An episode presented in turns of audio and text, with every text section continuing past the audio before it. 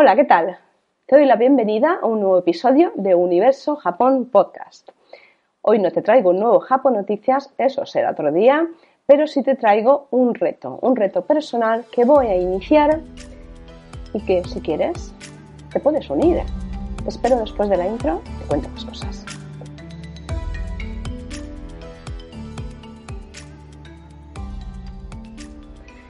Bueno, me alegra que te hayas quedado, eh, ya quieras compartir este reto conmigo o simplemente te ha picado un poquito la curiosidad de qué va a hablar esta, qué reto es ese. Pues te lo cuento rápidamente.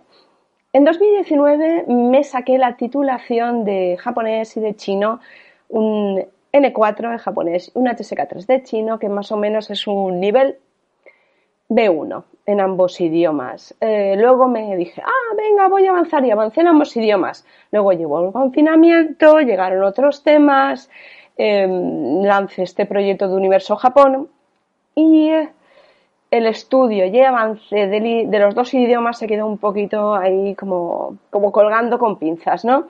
Entonces, ¿qué pasa? Que esto no puede ser.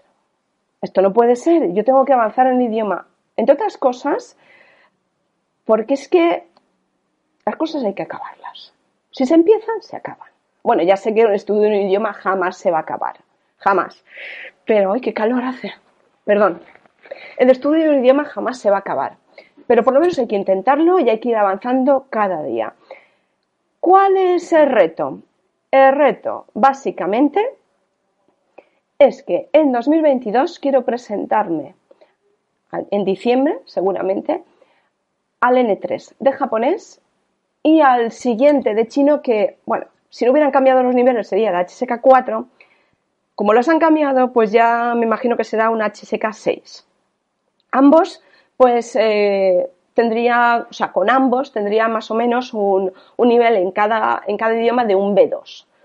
Con lo cual yo ya me puedo dar con un canto en los dientes. Pero no, no, seguiré, seguiré, seguiré. Pero, ¿cómo lo voy a hacer? Primero, retomar, vamos a me voy a poner en el caso del japonés, del chino ya para otro, idioma, por otro día. Eh, el tema del japonés. Quiero leer más en japonés. ¿Por qué? Primero porque me encanta leer. Y casi siempre leo en español o en inglés. El japonés y el chino me cuesta mucho en leer. me cuesta mucho. Entonces, eh, antes sí que leía todos los días un poquito, pero, pero lo fui dejando y ahora no leo nada. Entonces, ¿qué voy a hacer? Pues voy a, retomar, de hecho ya he retomado eh, con la lectura de un ebook que me compré, que es Japanese Short Stories for Beginners. Son historias cortitas, muy basiquitas, pero de alguna manera pues van introduciendo en el nivel para que posteriormente pues ya pueda juntar ese nivel con el estudio del N3 continuamos con vocabulario y con muchas más cosas. Pero el gordo del reto, ¿dónde va a estar el gordo del reto? Bueno, ya, si ya es suficientemente, suficiente reto en llegar a un nivel N3, vamos a unirle otra cosa. Me encantan los kanjis. Me encantan, me chiflan. O sea, es de lo que más me gusta del idioma japonés. Y la belleza que tiene el formal, formar palabras con esos, esa combinación de kanjis. Con lo cual, eh, yo ya inicié el estudio de los kanjis con una aplicación que se llama Memrise, que es como el Anki, es, una aplicación de móvil, o creo que también está en el ordenador, o incluso mm, por la web y demás, que es para el estudio de, de los kanji, puramente kanji, nada más, ¿Y qué haces? Eh, haces como, una repetición espaciada en el tiempo. ¿Para qué? Para que tu memoria a largo plazo afiance ese kanji en tu, en tu cabecita. ¿Qué pasó? Que lo aprendí, sí que es verdad que me pegué un atracón, pero como todos los atracones, con el tiempo, si no sigues eh, revisando día a día todo lo aprendido, lo vas olvidando. Y más los kanjis, que yo no vivo en Japón, con lo cual no interactúo diariamente con el idioma japonés ni veo continuamente kanjis por la calle, ni leo en kanji, ni nada de eso. Entonces, ¿qué pasa? Que se fue olvidando. Y en el confinamiento decidí, pues me pongo otra vez con los kanjis. Y bueno, empecé con no recuerdo qué número de kanjis, pero al día pues eran más o menos 15 minutos, algo así, utilizando Anki, que es el, app que te comento de repetición espaciada en el tiempo. Mm, la idea era no solo reconocerlos y diferenciarlos de otros, sino también el poder, eh, cuando ves el, el, significado de esa palabra, el poder dibujar em, ese kanji. Que esa era la finalidad. La finalidad es, además de eso, de saber el significado, dibujarlo y demás, el hacerlo en ambas direcciones, es decir, tener el kanji y reconocer su significado, o tener el significado y poder dibujar el kanji con todos sus trazos en el orden correcto y demás. Y lo hice, lo hice, eh, al principio empecé con 15 minutos más o menos y al final acabé 3 horas diarias. Pero es que es así, cuando tienes un montón de tarjetas al día que tienes que repasar, se convierte en eso, 3 horas diarias. Pero, oye, sarna con gusto no pica y lo hice muy a gusto, me encantó la experiencia y acabé con los kanjis. Pues eso, estudiados y requete sabidos. Pero me volvió a pasar otra vez lo mismo. ¿Qué fue? Pues que empecé el, pues el tema de universo Japón, temas personales, lo fui dejando, lo fui dejando y lo he olvidado. O bien pensaba yo que lo había olvidado, porque si bien es cierto que a retomar me he dado cuenta de que muchos de esos kanjis están ya en mi memoria. O sea que los debí estudiar bien. ¿Y qué utilizo en ese momento? Como base, kanji para recordar. Te dejo el nombre del libro en la descripción. Si lo estás viendo en, el vídeo de YouTube, verás que, en principio es un libro es un libro que te, enseña a escribir los kanjis y a reconocerlos por mnemotecnias. Son pequeñas historietas que tú te montas en la cabeza para poder escribir y reconocer el kanji. Está muy bien. Al principio te las da y luego las tienes que construir tú, que es lo importante, construirte tú tu propia historieta, porque es algo que realmente a ti te emociona, algo que a ti te importa. Algunos son más fáciles, otros más difíciles, pero he de decir que es un muy buen método. Pero claro, ahora necesitaba cambiar. Necesitaba cambiar porque, porque no se hace dos veces lo mismo. No me gusta, no me gusta. Y decidí que me iba a comprar un libro que me motivase. Después de haberlo visto por internet, por YouTube, eh, haber investigado sobre él, me encontré con este libro. Kanji Dictionary for Foreigners Learning Japanese. 2.500 kanji. Bueno, de hecho son 2.136 de uso común más otros 360 que son un poquito como más complicados. Em, este, este, libro está por, por bloques de, por ejemplo, el primero te dice bueno, bloques de, diferentes temas, ¿no? Diferentes temáticas. Y está muy guay. Primero, pues no empiezas como, como todos, que es el 1, el 2, el 3. Bueno, no. En este empiezas, por ejemplo, con, con los kanjis que, que, se refieren a los días de la semana, ¿no? Y, está muy bien. Eh, por ejemplo, vamos a empezar por, por, el principio, ¿vale?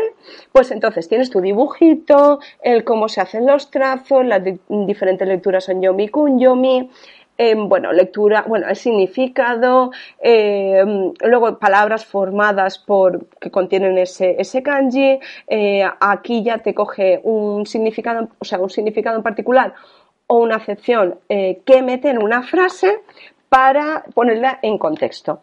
Me parece súper bonito este libro, te dice los niveles que tiene, muchísimas cosas, me parece una pasada de bonito y además de eso está en inglés y en japonés. ¿Qué quiere decir eso? Yo leo normalmente en inglés y en español. Y eh, si bien es cierto que tengo un vocabulario en inglés mm, bastante bueno, eh, esto me sirve también para, para hacer que ese vocabulario crezca. Con lo cual mato dos pájaros de un tiro, como me gusta a mí, no perder el tiempo, así soy yo. Y luego eh, lo bonito, sobre todo esto, lo bonito que tiene el aprender kanji, eh, la formación de, palabras uniendo varios kanji, eh, el cómo el conocimiento de esos kanji hace que automáticamente puedas intuir el significado de la palabra completa.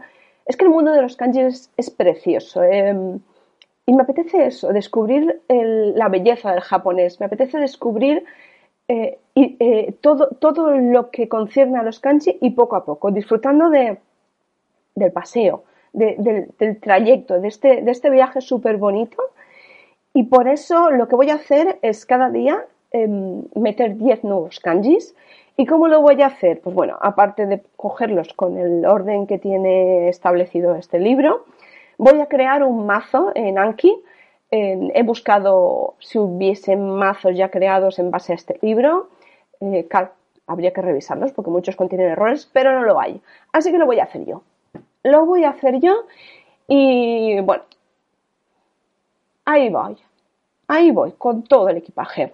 Y nada, eh, te propongo que inicies este viaje conmigo. O quizá, mm, si no lo puedes iniciar ahora, que te unas más tarde. Lo que sea, cuando sea. Para mí, me parece un, un proyecto muy chulo, un reto muy bonito y, cuando una cosa te gusta y, te llena, yo creo que la quieres compartir. Y eso es, aparte de afianzar mi motivación y, que, y hacerla pública, hacer este, este reto público, también quiero eh, que te unas a él. Con lo cual, se puede hacer un grupo de WhatsApp, de yo qué sé, una sala de estudio en Twitch, eh, podemos hacer un grupo de Telegram, aquello que se nos ocurra eh, para motivarnos entre todos a, a, cada día aprender más y más y más y más kanjis. No sé cuánto me llevará esto, la verdad, mm, tampoco me quiero forzar. Si hay días que no puedo, pues no lo haré. Y ya está, y no pasa nada. Lo importante es avanzar un poquito cada día, como el método Kaizen. Un poquito cada día. Y cada día un poquito más, un poquito más, un poquito más. Y nada, e ir alcanzando el objetivo, que de eso se trata. Y bueno, eh, aparte de esto, también te quiero decir que, bueno, el proyecto de Universo Japón, que, bueno, inicialmente era una web de temas japoneses, eso continúa en marcha. Verás que se va a llenar de contenido nuevo cada semana y sobre todo la tienda. La tienda va a tope. La tienda va a tope de productos. Están ya todos con el IVA añadido porque sabéis que con el cambio de julio del IVA ha sido un follón cambiarlo todo. Tienes ya productos nuevos y cada semana vas a tener más porque quiero que tengas cada semana algo nuevo que descubrir y que comprar porque soy una tienda, no se te olvide, una tienda, vivo de eso cómprame, cómprame, que es muy bonito todo. Bueno, bonito y barato. Bueno, algunas cosas no son tan baratas, pero es que date cuenta que vienen del otro lado del mundo. Entonces, claro, eh, pero oye, eh, creo que, que, son cosas muy bonitas y que te van a gustar. Así que em, te espero cada semana, tanto en Japón Noticias, en Universo Japón Podcast y en la web de universojapón.com. Y te espero porque, ya sabes, sin ti esto no sería posible. Así que, arigato gozaimashita. Matane.